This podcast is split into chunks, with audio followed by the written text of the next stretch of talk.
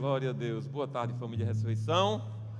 Sejam bem-vindos e bem-vindas. Eu sou o Bispo Márcio Simões, para quem está aqui pela primeira vez. Você que está na nossa conta no YouTube, seja muito bem-vindo e bem-vinda. Você está no lugar certo, na hora certa, para receber a palavra certa para o seu coração. Você que está ali no Instagram, clicando na ressurreição, seja bem-vindo e bem-vinda. É uma alegria recebê-los a todos e falar do amor do Pai, viver o amor do Pai, experimentar o amor do Pai, não tem preço, não tem nada igual. Você é muito bem-vindo e muito bem-vinda. Eu quero chamar Gilda aqui e Léo Brito para a gente orar por eles. Eles vão começar uma nova célula esta semana e uma coisa que pulsa o nosso coração, o coração desta igreja é multiplicar células. Vem aqui em cima, vem aqui, vem aqui vocês dois e eu quero orar pela vida deles porque a célula é um grupo pequeno que acontece na cidade toda. Eu acho que com essas duas agora vai para 26 células em toda a cidade abençoando vidas. E nós louvamos a Deus por cada líder de célula, por cada multiplicação de célula, e, e será no Iraque. E é um desafio, é um desafio, porque é, é um bairro carente, vocês sabem disso, mas Jesus disse que nós devemos pregar a toda criatura não, não fazemos aqui acepção de pessoas. Da mesma forma que pregamos nos melhores, bairros, nós pregamos onde quer que o Senhor nos mande. Onde quer que seja, com Jesus irei, dizia um hino antigo. E é assim que nós temos tido essa postura aqui, porque Deus nos abençoa para que nós possamos propagar o Evangelho do Senhor. Quero que você estenda uma das suas mãos para a gente abençoar esses dois. Pai, eu te peço, a Deus, pela vida de Gilda, te peço, Senhor, pela vida de Léo, que o teu Espírito Santo os conduza nessa nova jornada, Senhor, de, de fé, de perseverança, de determinação, de fazer valer o teu evangelho. Ó Deus, nós, como igreja, impomos sobre a vida deles as nossas mãos e os abençoamos para que a boca deles seja do teu espírito, suas mãos, seus pés sejam do teu espírito, para que as pessoas que os ouçam, ouçam a voz de Deus neste mundo. Nós os abençoamos. Em nome do Pai, do Filho e do Espírito Santo. Amém. Amém. Pode sentar. Glória a Deus. Obrigado pela disponibilidade de vocês. Pode sentar, igreja. Glória a Deus. Nós estamos começando uma nova série de sermões, um caminho melhor, como preparação para a nossa segunda festa do Sim deste ano 2021. A igreja não para nunca, não tem pandemia que para a igreja, não tem lockdown que para a igreja, não tem doença que para a igreja, não tem nada que para a igreja, porque a igreja é do Senhor. É, ninguém detém, é obra santa, então ela não para nunca.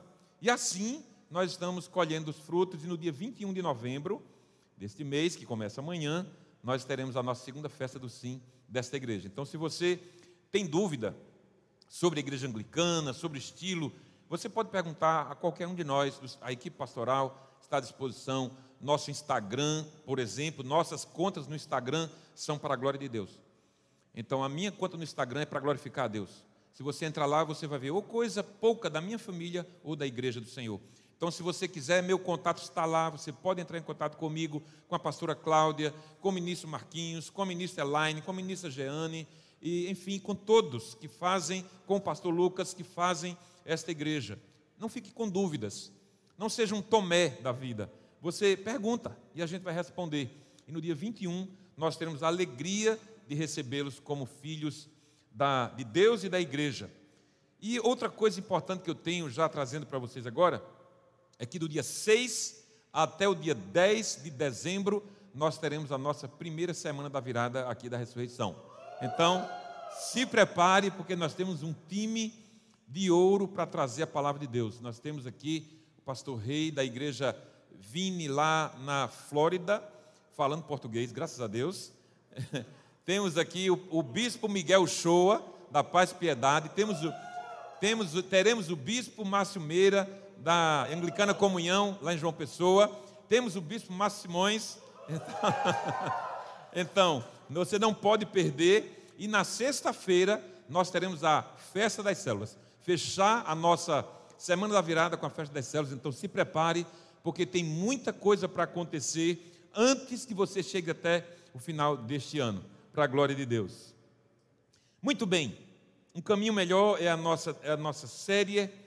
Bem-vindos então a essa série, o primeiro sermão, o caminho, um caminho melhor. Como é que você está? Como é que você está? Aí no seu coração, como é que você está?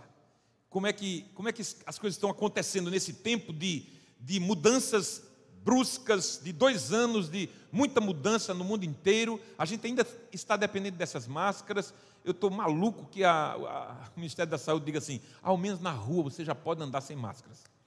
Se eu já gostava da parte da, do culto, que é o sermão, agora muito mais, porque eu, tenho, eu tiro a máscara. Então, é, nesse tempo de pandemia, de incertezas, de desemprego, de recessão econômica, como você está? Será que você está como muitas pessoas que, sabe aquela coisa que a gente chama assim, coloca o balde aqui e dá um chute? Você está nesse tempo de vontade de chutar o balde? Sabe, você é, é, quer chutar o balde, a expressão quer dizer assim: eu não aguento mais, chega, basta, não dá mais para seguir assim, eu vou chutar o balde. Todo mundo vai se espantar, mas chegou a minha hora, não aguento mais. Mas, aquele balde que está ali, você colocou ao longo da sua vida, dos últimos anos, sementes que foram formando o que a sua vida é hoje. E de repente você está chutando simplesmente aquilo que você construiu nos últimos anos. Talvez porque pegou um caminho errado. Eu não sei se você sabe, mas estudiosos dizem que a maioria esmagadora dos nossos problemas são resolvidos em 30 minutos. 30 minutos. Um pneu que baixa, uma fechadura que quebra, o cartão que se perdeu, no shopping, ou então você esqueceu, deixou o carro num, num, num estacionamento grande. Em 30 minutos você resolve. Ok, há problemas e problemas, eu não quero minimizar os seus problemas. Mas isso pode, e para mim traz, a mensagem de que se a maioria dos meus problemas eu posso resolver em 30 minutos, eu sei que os outros também serão resolvidos, talvez em 30 horas, talvez em 30 dias, talvez em 30 semanas, mas serão resolvidos uma mensagem, talvez, que você receba dizendo: acabou, apenas isso, acabou, exclamação, acabou. O teu relacionamento já era, acabou. E aquilo tira o chão dos seus pés e você não sabe como lidar com aquilo.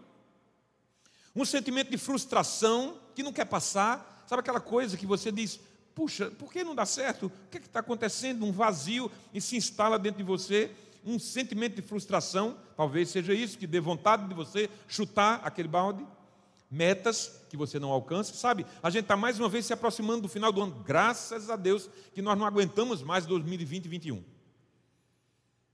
A gente está querendo que 22 tenha pelo menos assim uma, um relax. Que os, os empregos voltem a acontecer. Que a gente tire essas máscaras. Que todo mundo se vacine. E que siga adiante. Então, quando chega o final do ano, algumas, algumas pessoas no final do ano é, começam a fazer algumas, alguns compromissos consigo mesmas a partir de 1 de janeiro. Não, não, não. Um não. Um é feriadão. Eu vou dormir um pouco mais. Dia 2, eu começo a caminhar. Né?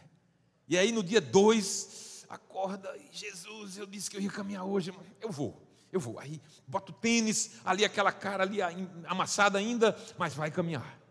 No dia 3, eita, foi bom, mas está tudo quebrado. Aí no dia 3, eu vou caminhar, porque eu me comprometi que eu vou caminhar. mas eu vou caminhar. E aí no dia 4, ai Jesus, o telefone não, não alarmou. Então a culpa não foi minha, a culpa foi, foi do telefone. Eu fui lá antes e desativei ele, para ele não tocar. Porque caminhar é muito chato. Embora eu sei que traga saúde para mim, traz saúde para mim, mas eu não quero não. Amanhã eu vou. Você começa a se sabotar. E aí depois você está enchendo o seu balde dessas coisinhas quando dá no dia 10 de janeiro, você não está caminhando coisa nenhuma e você não relaxa que está tudo bem. Não é assim? Metas que você não alcança. Frustração é aquele estado de alma que leva muitas pessoas a dizerem a si mesmas ou de si mesmas: Eu sou um projeto que falhou. Não pode ter nada pior do que isso. Eu sou um projeto que falhou, não dou certo. Eu sou um empreendimento furado. Não tem jeito. Eu já tentei de tudo. Eu já botei um negócio, eu quebrei, eu já fui para o emprego, eu briguei com o patrão. Eu não tem jeito, não tem jeito. Eu já casei, descasei, casei de novo, descasei de novo. Não tem jeito. Eu sou um projeto falho. Você já sentiu uma ou outra vez, como se a fé que você tem não ajudasse? Já sentiu assim? Parece que a fé não ajuda, parece que parece que Deus não me ajuda. E você diz assim mesmo, eu estou fazendo tudo certo, meu Deus, eu estou indo para a igreja, eu estou tendo um plano, um plano de leitura bíblica no YouVersion. Eu, tenho, eu ouço louvores todos os dias, eu vou trabalhar ouvindo louvores. Glória a Deus. Se da vida as vagas procelosas são. Né? Os hinos antigos, firme nas promessas do Senhor Jesus, em amor ligado com a sua cruz. Cada dia mais alegro-me na cruz, firme nas promessas de Jesus. No outro dia, está instável, sem firmeza. Eu ouço louvores, eu tenho um emprego decente, eu tenho amigos, eu gosto de férias todo ano. O que está acontecendo, meu Deus? Por que as coisas não dão certo para mim? Então, esse sentimento de frustração corrói atrapalha.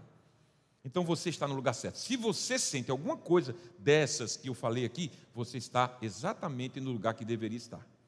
Há um caminho melhor para você. Você pode dizer amém? Há um caminho melhor para você que está nos assistindo aqui. Há um caminho melhor para você. E ele tem um nome. E eu vou dizer qual é o nome. João 14, de 1 a 6. Se você quiser abrir sua Bíblia, seu smartphone, ou o, o chique aplicativo Anglicana Ressurreição, tem lá a Bíblia e você vai, vai ler na mesma linguagem que eu farei aqui, na mesma versão, nova versão internacional, João 14, 1 a 6, diz assim a palavra do Senhor. Jesus falando: Não se perturbe o coração de vocês, creiam em Deus, creiam também em mim. Na casa de meu pai há muitos aposentos. Você sabe que tem um aposento preparado para você?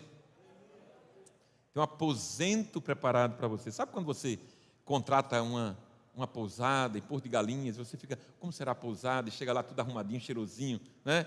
Ah, tá tudo no lugar, está tudo limpinho, o banho é quente, que maravilha. Jesus disse aqui que foi preparar um aposento para nós. Na casa de meu pai há muitos aposentos. Se não fosse assim, eu lhes teria dito: Vou preparar-lhes lugar. E se eu for e lhe preparar lugar, voltarei e os levarei para mim, para que vocês estejam onde eu estiver, oh Deus bom. Eu voltarei e vou buscar vocês, eu venho buscar vocês, para que vocês estejam onde eu estou. Vocês conhecem o caminho para onde vou. Jesus fez essa afirmação. Vocês conhecem o caminho para onde vou. Mas aí tem um cara chamado Tomé, que a gente já conhece ele, que é o cara da dúvida, é o cara que questiona sempre. Ele diz assim: Senhor, não sabemos o caminho, não sabemos para onde vais. Como então podemos saber o caminho? Jesus respondeu: Eu sou o caminho, a verdade e a vida. Ninguém vem ao Pai a não ser por mim. Essa é a palavra do Senhor. Graças a Deus. Obrigado, Jesus. Tua palavra não volta vazia. Nós sabemos disso. Confiamos que o Senhor tem orientado a cada um de nós conforme a direção dessa palavra. Então, vem agora, mais uma vez, eu te peço, humildemente, em nome de Jesus, nos abençoa para que nós possamos entendê-la, viver por ela. Eu te peço, ó Deus, mantenha, por favor, a minha mente cativa à tua palavra. Que nada, que nenhuma tentação, que nenhuma distração, que nenhuma onda surfada por esse mundo possa me tragar da tua palavra, mudar da tua palavra, porque ela é luz para o nosso caminho e ela é lâmpada para os nossos pés que as palavras da minha boca e o meditar do meu coração sejam sempre agradáveis na tua presença, Senhor, rocha minha, redentor meu. Amém. A nossa primeira mensagem dessa série é Aonde o caminho antigo me trouxe.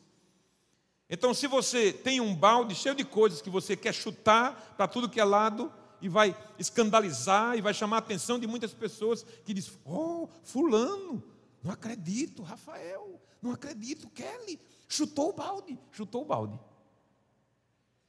Porque o caminho que você traçou até aquele momento, você encheu aquele balde de coisas que hoje você só tem vontade de arrebentar com ele. No começo da igreja, não sei se você sabe disso, mas os crentes do começo não eram chamados de crentes, nem de católicos, nem de protestantes, nem de religiosos, mas de povo do caminho. Eles eram conhecidos assim, povo do caminho. E o objetivo deles era, dos primeiros cristãos, era amar e viver o caminho que Jesus viveu e amou. Esse era o objetivo deles. Eles queriam simplesmente andar na direção do seu mestre, do seu Senhor. Agora, pense um pouco, já que foi assim com eles, e deveria ser assim, e deve ser assim conosco, pense um pouco comigo. Como foi que Jesus viveu e compare com como nós temos vivido hoje?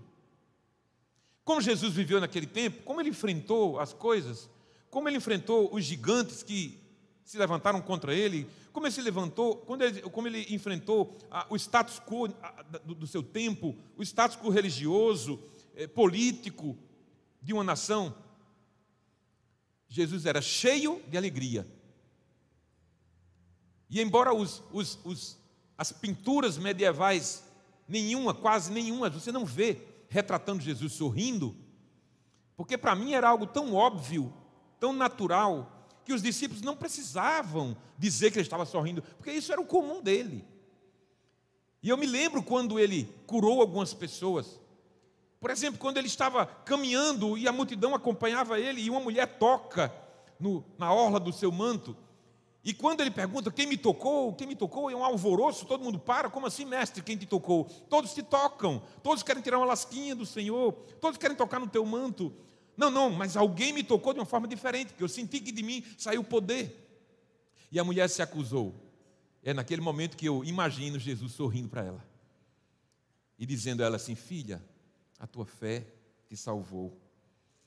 Então, além da cura física daquela hemorragia crônica de 12 anos, ela ganhou uma filiação, ganhou uma identidade, filha de Deus. Jesus era cheio de alegria. Quando Jesus chega na cidade de Naim e tem uma senhora que vai, viúva, que vai num cortejo fúnebre para sepultar o próprio filho, que ela esperava que se tornasse o seu arrimo da sua família, porque numa sociedade em que a mulher não podia trabalhar, dependia de tudo, e se ela fosse viúva, sem filhos, ela tinha que depender de esmolas. Jesus para a, o cortejo fúnebre e toca no menino e manda o menino se levantar e ele se levanta. Qual é a expressão de Jesus? Claro, sorrindo. Jesus sorri para aquela viúva, que agora se alegra e se agarra com Jesus. Oh, Jesus, que coisa boa! A alegria veio a mim de novo, porque quando Jesus se aproxima de alguém, é para trazer alegria. Mas Jesus era cheio de alegria. A maioria de nós é cheia de estresse. A maioria de nós está, a maioria de nós está afobada vivendo uma vida assodada, vivendo uma vida apressada demais, correndo demais, tempo para nada. Jesus dormia no barco tranquilamente durante uma tempestade. Alguns dizem que nós vivemos a geração mais ansiosa da história humana. Que diferença? Jesus parava pelas pessoas. E Jesus parava para as pessoas. E a maioria de nós só para quando a máquina, o corpo humano, quebra. Olhando para o caminho de Jesus, somos instados a perguntar a nós mesmos: aonde o caminho antigo me trouxe? Por que eu estou querendo chutar esse balde? Por que eu não aguento mais essa vida? Por que eu estou me sentindo frustrado? Por que eu, eu, eu me julgo um projeto falho? Por que, que eu não dei certo? Por que, que eu sou um empreendimento que não funcionou? E sabe qual é a resposta que muitos chegam? Eu corri por muitos anos para chegar a um lugar que nem eu mesmo gosto. Tanto que você lutou e quando chegou disse: Poxa, é isso, é isso. Então, o que fazer quando o caminho que você acessou trouxe frustrações e dores? O que fazer quando você não sabe o que fazer? O que fazer quando você não sabe o que fazer? Ora, se a gente fosse ter que encerrar o sermão agora, embora as respostas não sejam essa, nenhum dos pontos seja esse, mas me ocorreu agora. Quando você não souber o que fazer, ora, mas sabe que tem aqueles momentos em que você não sabe o que orar? Você está tão, a, tão atribulado que você não sabe articular palavras. E aí tem um recurso para você, abençoador. A Bíblia nos diz que o Espírito Santo nos auxilia com gemidos inexprimíveis. E aí, quando você geme, oh Pai, eu não posso mais continuar assim. Oh Deus, me ajude o Espírito Santo está decodificando, levando para o trono de Deus. Olha, Senhor, oh Deus Todo-Poderoso, aquele ali, teu filho que está gemendo, ele está querendo isso e isso, ele está precisando disso, está necessitando disso. É aquela mulher do fluxo de sangue, é o Zaqueu que subiu na árvore, é a viúva que vai enterrar o filho, é você que vai para a primeira sessão de quimioterapia, é você que está sofrendo com a doença que você descobriu, por acaso você chegou diante do médico, ele deu um diagnóstico que você jamais esperava receber. E aí, quando você geme, o Espírito Santo leva para Deus: Senhor, cuida dela.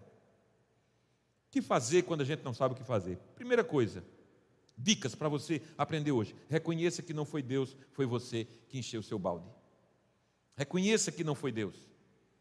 Essa dúvida de Tomé, é preciso quebrá-la. Essa interrogação que se, se implanta numa, numa, tela mental gigantesca diante de nós, quando nós não sabemos o que fazer e olhamos para Deus, meu Deus, o que é está acontecendo? As dúvidas dos homens sempre os acompanharão, invariavelmente. Há muita coisa humana para a qual nós não encontramos uma resposta adequada, ao menos uma resposta que nos alivie, uma resposta que nos traga consolo, conforto, paz ao coração. O mundo é o ambiente a que nós somos expostos desde o nosso nascimento. Então, cuidado com o que você faz com seus filhos. Hoje de manhã aqui, eu me sentei com meu neto e na hora da oração, de confissão, eu disse assim: Vamos orar? Papai do céu, ele disse: Vamos. Vamos juntar as mãozinhas? Ele disse: Vamos. Ele juntou as mãozinhas comigo. E eu vi que ele apertou tanto. E eu Fechei os olhos, mas eu fiquei com uma brechinha aqui aberta olhando para ele. E eu vi ele lá, orando. Eu estou expondo o meu neto a um ambiente de Deus. Mas a maioria de nós não, não acontece assim. A gente é exposto a esse mundo que jaz no maligno. Então, a este mundo que jaz no maligno, nós fomos expostos e aprendemos com este mundo como viver. Veja, Aprendemos com este mundo como viver. Meu Deus, que escola! O mundo é um ambiente que nós somos expostos desde a maternidade e os primeiros passos, as quedas, o dente de leite, e, e, vai crescendo, e o primeiro dia de aula, e vem um primeiro beijo escondido atrás da igreja. O namoro que você não pôde dizer para ninguém. Porque na, no currículo mental do seu pai, o genro não é aceitável.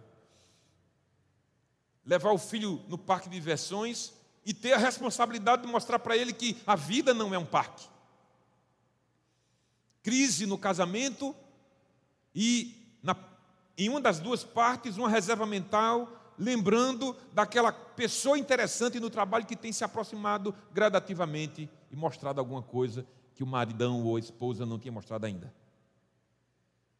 Nossas escolhas são baseadas no que nós aprendemos, no que nós vimos dar certo em outras pessoas e nos sentidos naturais, na visão, na audição, no tato, no olfato, no paladar. E muitas vezes tudo isso nos traem. Mas quando o pior acontece, voltamos os olhos para Deus e dizemos: Deus, por que eu? Por que eu, Senhor? Porque eu, Senhor, com esse diagnóstico, porque eu, Senhor, tenho que casar pela terceira vez, porque eu, Senhor, estou no quinto emprego, porque eu não ganho estabilidade, por que, Senhor? E aí, sabe o que eu penso? Eu penso que Deus responderia assim para muitos de nós: Ô oh, filho, você nem me perguntou, você não me consultou, você não me perguntou se esse deveria ser o cara para você namorar?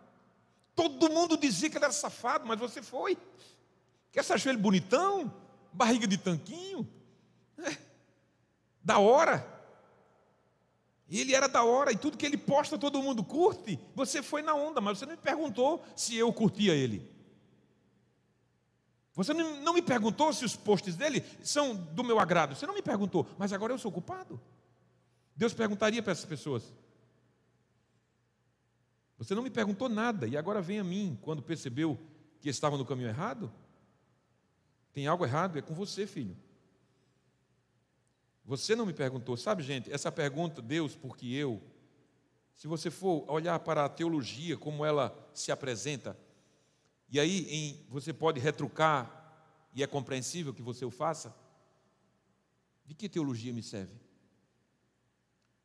Mas, teologicamente falando, a pergunta mais correta seria: por que não eu? Por que não eu? O que é que há de melhor em mim que eu não tenha que sofrer? O que meu vizinho sofreu? Eu treinei na loteria, eu fui o escolhido para não ter sofrimento. Isso é uma falácia, isso é um engano de que você não deve sofrer, sabe? Pai mãe que não deixa o filho cair de jeito nenhum, deixa ele cair. Ele tem que aprender que vai cair, e na vida inteira ele vai cair algumas vezes. Então Deus não quer que você seja alguém que vive nas plumas, alguém que vive flutuando o tempo todo, não pisa no chão, porque o chão é perigoso. Não, Deus quer que você encare, porque Ele quer ensinar você como você se tornar um homem ou mulher de Deus, conforme Jesus. A Bíblia diz que Jesus foi homem de dores, por que não você? Ora, se Jesus foi, por que não você? Por que não eu? Veja, versículo 5. Tomé pergunta: Senhor, não sabemos para onde vais. Como então podemos saber o caminho? Como assim não sabemos? Por que ele usa o verbo no plural? Por que ele reivindica ter a opinião de todos? Por que Tomé acha que todos pensavam como ele? Não sabemos. Não houve tempo para ele consultar os outros. O que, é que vocês acham? O que, é que vocês acham? A gente sabe o caminho? Não, não houve tempo. Ele na bucha, ele pergunta: Senhor, não sabemos o caminho. Como é que devemos fazer? Não sabemos para onde tu vais.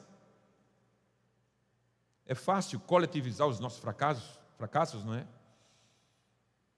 Estamos fracassados, ah, mas todo mundo quebrou. ah, eu, eu cometi um erro, adulterei, ah, mas todo mundo adultera. Facilita as coisas para você? Quando você coletiviza o seu erro, quando você acha que todo mundo faz e por isso talvez minimize a dor da culpa em você? Se o meu erro é o erro de tantos outros, isso me faz sentir melhor ou menos culpado? Mas ainda assim, ainda assim eu sofro e clamo. Como saber o caminho? Essa era a questão de Tomé. Como saber o caminho? O caminho que muitos têm tomado é o caminho da autodestruição a agenda de muitos é autodestrutiva. O que, é que você vai fazer amanhã? O que, é que você vai fazer amanhã? A tua agenda envolve o sonho de Deus a tua agenda envolve o plano de Deus, o reino de Deus. Jesus disse: buscai primeiro, em primeiro lugar, o meu reino, a justiça e as demais coisas eu vos acrescentarei. Mas a sua agenda está cheia de coisas suas e não contempla as coisas de Deus. A sua agenda é autodestrutiva. Olha para ela com senso crítico. Seu ritmo, suas inseguranças, suas feridas não saradas, seus rancores que você não consegue vencer. Aquilo está incrustado dentro de você, você não consegue perdoar. Você tem vontade que aquela pessoa morra. Você quer se vingar. E alguém já disse que a vingança é o veneno que a pessoa prepara para tomar. Medos profundos, distrações, tudo isso é autodestrutivo. Você está enchendo o seu balde. E depois quer chutá-lo. Resultado mais comum: frustração do sentimento de impotência. Escuta uma coisa.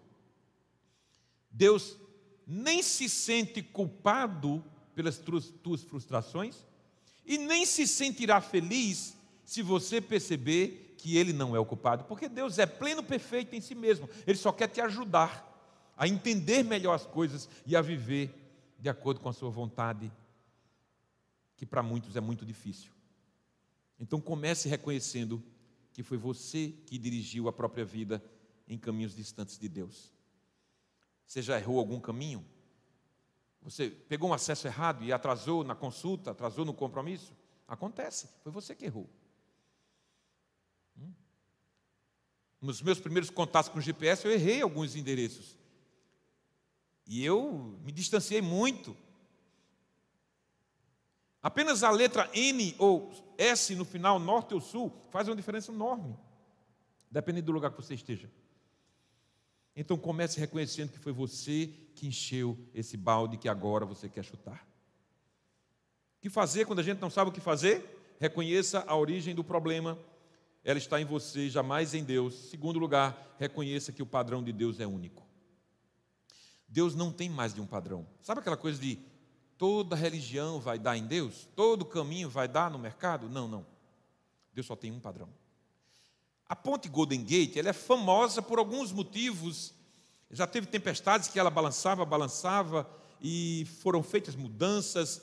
E, mas um dos motivos que a, a faz muito famosa é um nevoeiro que se instala lá comumente, muitas vezes. E, ela, e a, o nevoeiro toma conta da ponte, às vezes da cabeça da ponte, mas nenhum dos motoristas para de um lado para esperar que o nevoeiro passe. Ele sabe que a ponte está ligada ao outro lado e ele vai chegar ao destino dele, ao trabalho, ao compromisso, à família ou à empresa que ele vai trabalhar. Ele sabe que ele vai chegar do outro lado porque a ponte está ligando um lugar ao outro. Jesus é assim. E talvez você olhe no horizonte e não veja a solução para a sua dificuldade, para o seu problema, para a sua frustração. Talvez você olhe e só veja um nevoeiro. Não se incomode. Jesus é a ponte. Quando você olhar e não vê nenhuma solução, porque você olha pelos olhos humanos, com critérios humanos, você não vê solução, você não vê nada acontecendo, você já orou há dois anos por aquela coisa, você ora três anos por aquilo e nada acontece, e você vê no final da ponte apenas nevoeiro, não se incomode, Jesus está com você, Ele é a ponte que te liga à solução que você necessita. É preciso entender isso. Ele é o único critério que Deus usa para que nós possamos fugir ou vencer as frustrações da vida. Jesus disse: Eu sou o caminho. E muitas pessoas não entendem o que ele disse com essas palavras. Ele quis dizer: Eu sou o padrão, único, imutável, inegociável. Sabe? nós usamos algumas expressões quando, quando não temos certeza sobre alguma coisa. Em parte, talvez, pode ser, quem sabe, em termos mais ou menos. São expressões que nós utilizamos quando não temos a definição exata de alguma coisa. Por exemplo, talvez seja esse o caminho do sucesso. Pode ser que Deus me ajude, afinal de contas, Ele quer meu bem. Bem, o meu adultério é mais ou menos justificado pela forma como meu cônjuge me trata. Meios termos. Meios termos, o tempo todo meios termos. Mas Jesus, quando a gente olha para ele, ele diz a palavra do crente seja sim e não, não. Ponto. Não, não meu, meus termos. Não há meios termos. Não há talvez, não há pode ser, não há quem sabe, não há nada de meios termos. Sim, sim, não, não. Fomos expostos a um mundo repleto de meios termos. Relaxa, fulano de boa, talvez dê certo. Relaxa, Fulano, de boa, talvez ninguém veja. Nós somos rodeados, cercados o tempo todo por este mundo, mas Deus nos insta a viver neste mundo com uma postura diferente. Versículo 6: Eu sou o caminho. Jesus diz: Eu sou o caminho. Ele não diz: Eu sou um dos caminhos. Ele não diz: Eu sou uma das alternativas. Ele não diz: Eu sou uma possibilidade. Não, eu sou o caminho. O caminho sou eu. A ponte que liga você a Deus sou eu, mais ninguém. É preciso trazer isso para a sua verdade, trazer isso para dentro de você e fazer com que isso aconteça e as frustrações fugirão de você, sem meios termos. A sua postura anterior gritava assim: caminho do sucesso, caminho da vitória, caminho do siga em frente, caminho da felicidade, é tudo isso que a gente quer. Então, force a barra, trabalhe duro, alcance, conquiste, tenha coisas, compre coisas. Elas vão te satisfazer. Mostre que você é bom, esse é o seu caminho. Mas Jesus não diz isso. Ele diz: Eu sou o caminho, a verdade e a vida. Provérbios 14, 12 diz: Há caminho que ao homem parece certo, mas o final conduz à morte. É isso que Jesus quer dizer para você. Você pode ter um caminho, mas eu sou o caminho. Você pode ter escolhido uma alternativa, mas eu sou o caminho. Você pode ter enchido o seu balde de coisas que depois insta em você o desejo de chutá-lo, mas eu sou o caminho. O que fazer quando nós não sabemos o que fazer? Porque tomamos caminhos errados. Reconheça que a origem do problema está em você e não em Deus. Reconheça que o padrão de Deus é único. E entenda que hoje é o tempo da mudança. Hoje é o tempo da mudança. Tic-tac, tic-tac, tic-tac. O tempo não para. O tempo não para. E aí você sofreu uma perda grande, mas o vizinho está em festa. Você teve que enfrentar o velório de alguém muito próximo e querido, mas o vizinho está celebrando uma vitória que ele teve. E aí você diz: Deus, o que é que está acontecendo? Você está sofrendo com a sua perda, mas o Natal está se aproximando. O Réveillon está se aproximando e todos estarão em festa. E você não. E o relógio continua, tic-tac, o tempo todo, batendo. Não parou por conta do seu problema, não parou por conta da sua frustração, nem parou pelo balde que você quer chutar. O tempo da mudança é hoje. Imagine-se, apenas imagine-se, você no ano 120 da era cristã e você está, está sofrendo as pressões da vida daquele tempo? Um império romano opressor, que só quer sugar das nações para enriquecer mais, nunca deixou de ser assim, é. só muda os nomes. Você está cansado, tem vontade de se fechar, tem vontade de fugir, de chutar o balde, e você é convidado aí numa reunião, quando comentou, confidenciou com alguém que estava vivendo um problema sério, e aí alguém disse: Ah, vamos na minha casa hoje à noite, tem algo lá, talvez seja interessante para você. E você vai, e era um culto cristão, você nunca tinha participado de nenhum, e você vê algumas coisas diferentes. E você remete a alguma coisa da sua religião pagã, e você vai entendendo como é que aquilo funciona, mas algo lhe chama a atenção quando alguém puxa um pergaminho e abre lá em algum lugar e lê palavras que Jesus falou quando ele diz: Venha após mim, todos vós que estão cansados e sobrecarregados, e eu vos aliviarei. Aí ele diz: Epa, tem algo aí comigo? Tem algo aí para mim? Isso me chamou a atenção. Eu lhes darei descanso, pois o meu jugo é leve e o meu fardo é suave. Mas sabe, de volta para o futuro, aquele filme lá, de volta para o futuro, a gente vai de lá de 120, sai, vem para cá, e você conhece o cristianismo, você nasceu numa nação cristã e você é convidado para um culto cristão e você vem e não tem estranheza nenhuma, não tem pergaminhos, você abre o seu aplicativo, Anglicana Ressurreição, tem Bíblia, e você abre em Mateus 11, 28 a 30 e diz: Venha após mim, todos vós que estáis cansados e sobrecarregados, e eu vos aliviarei. Tome sobre vocês o meu jugo e aprendam de mim que sou manso e humilde de coração. O convite é exatamente o mesmo, não muda. Deus não muda. Todos os tempos, o convite é o mesmo, no tic-tac da história, o convite é o mesmo. Nas tragédias que aconteceram na humanidade, ou nas tragédias da tua casa, o, o convite é o mesmo: venha a mim. Deus está dizendo para você: venha, filho, venha, filha. Deus está dizendo para você: você está frustrado? Venha. Você está sobrecarregado? Venha. Você está oprimido? Venha. Eu sou aquele que vou te mostrar o caminho, porque eu sou Ele. Esse jugo a que Jesus se refere é uma peça de madeira que une dois bois, que também nós conhecemos como canga, colocada em cima de dois bois, pesada.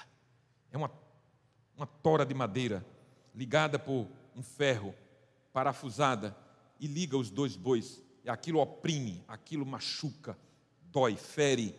Mas a ideia é fazer com que os bois andem no mesmo ritmo para que o serviço aconteça. O que esse mundo quer fazer com você é exatamente isso: colocar uma canga em você, um jugo em você para você andar no ritmo desse mundo.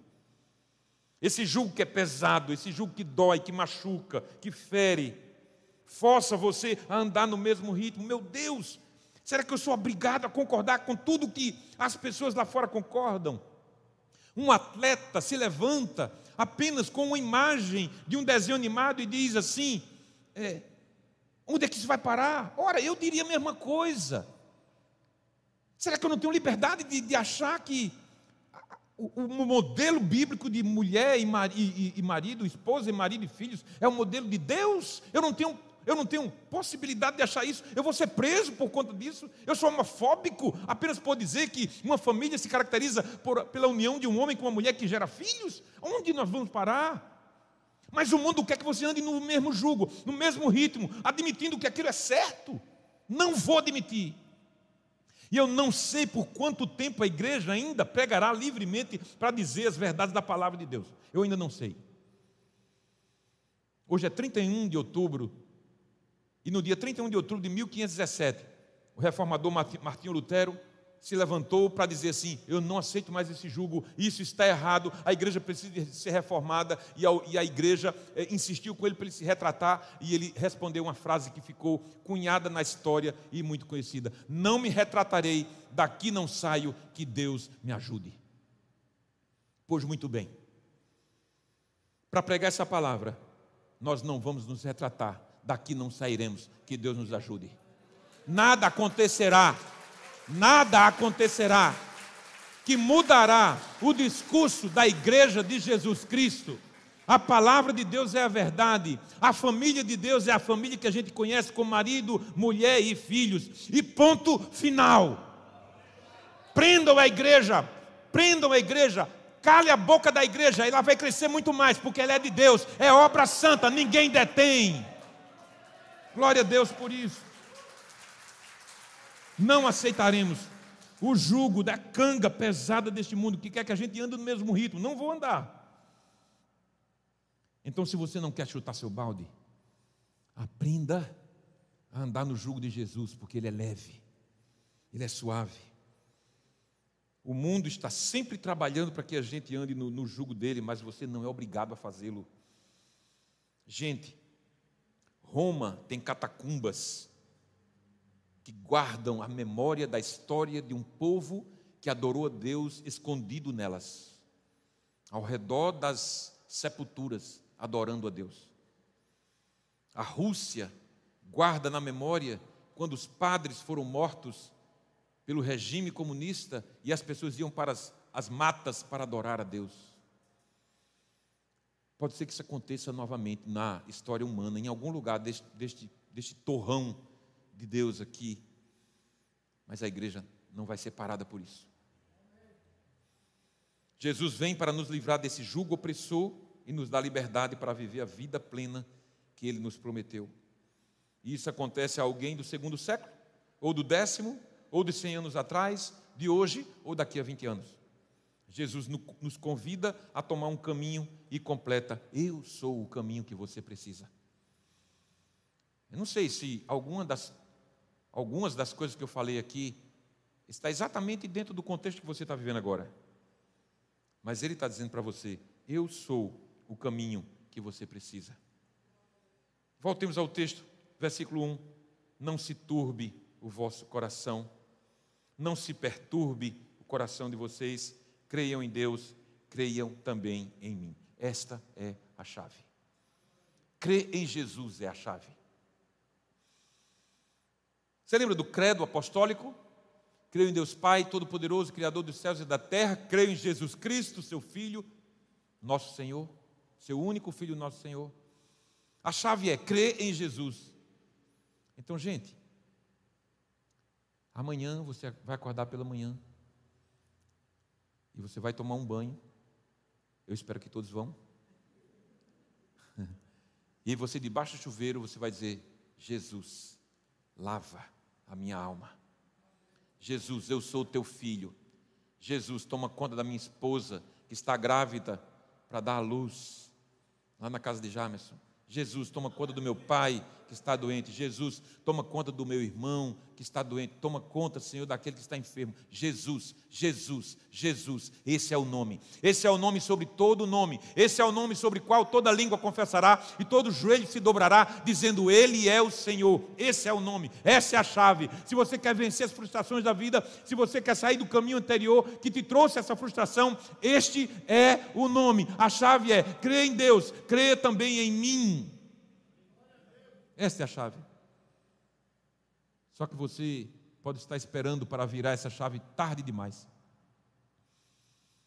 E quando eu estava para me converter, quando eu estava para dizer meu sim a Deus, com 20 anos de idade, um hino antigo me chamava a atenção.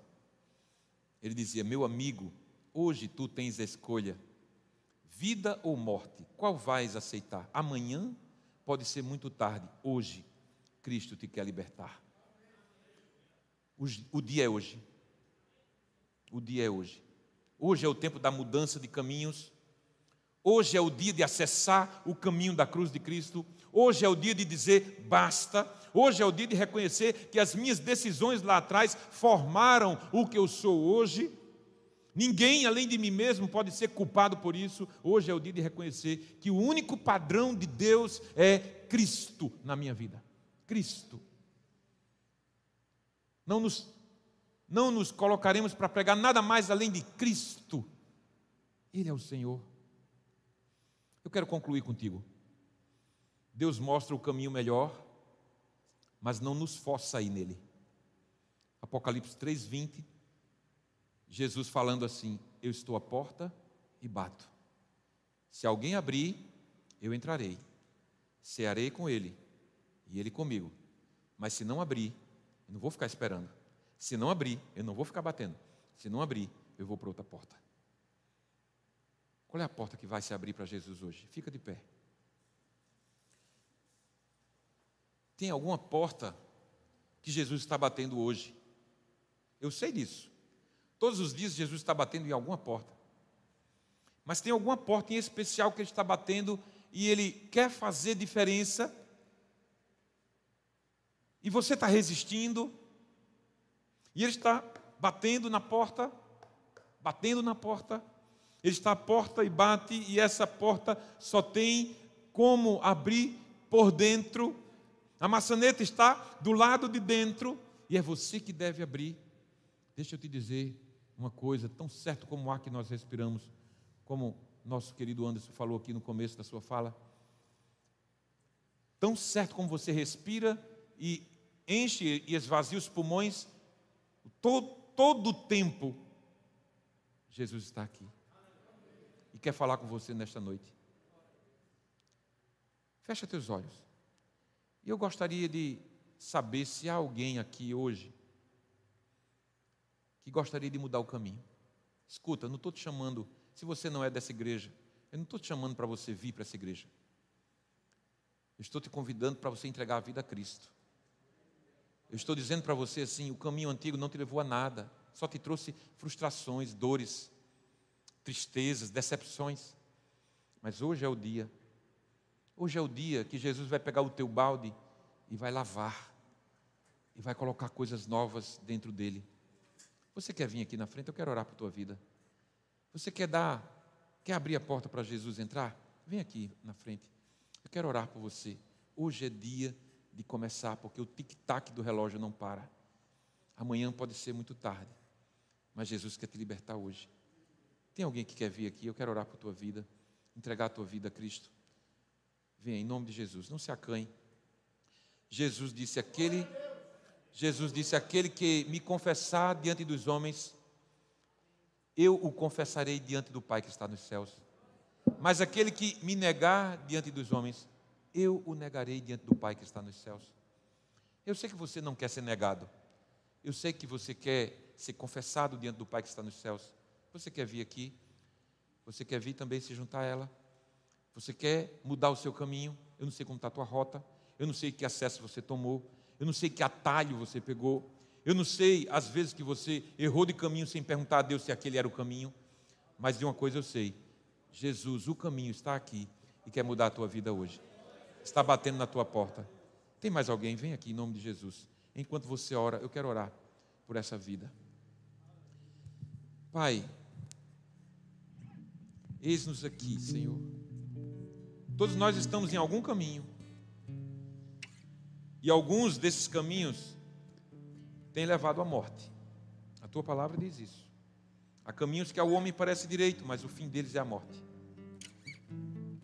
Eu quero te pedir, Senhor, por essa vida aqui, por essa filha tua, que reconhece e que tem humildade, coragem de vir aqui e dizer: sim, eu estava no caminho errado e eu quero ajustar isso, eu quero andar no caminho de Jesus, eu quero uma nova chance, eu quero, eu quero um balde limpo, eu quero uma nova vida. Eu quero ajustar esse caminho, porque eu sei que há um caminho melhor, e esse caminho melhor tem um nome, e é Jesus de Nazaré, e Ele está aqui, e eu quero andar por esse caminho. Eu não quero mais voltar para casa pelo caminho antigo, eu não quero mais voltar para casa pelo caminho das frustrações, das decepções da vida, das portas fechadas. Agora eu quero abrir a porta para Jesus entrar. Então, Jesus, vem e entra na vida dela. Nós te pedimos, em nome de Jesus. Oh Deus, senta à mesa com ela ceia com ela, tenha comunhão com ela, e algo novo vai acontecer, para a glória do teu nome. Nós te oramos agradecidos porque cremos que o Senhor tem feito isso todos os dias na vida daqueles que se entregam, daqueles que não se envergonham de ti, em nome de Jesus. Que o Senhor te abençoe e te guarde, que o Senhor faça resplandecer o seu semblante sobre ti e te dê a paz e a bênção do Deus Onipotente, o Pai, o Filho e o Espírito Santo repouse sobre cada um de nós aqui e sobre toda a família de Deus espalhada pela terra, agora e para sempre. Amém. Amém. Deus abençoe.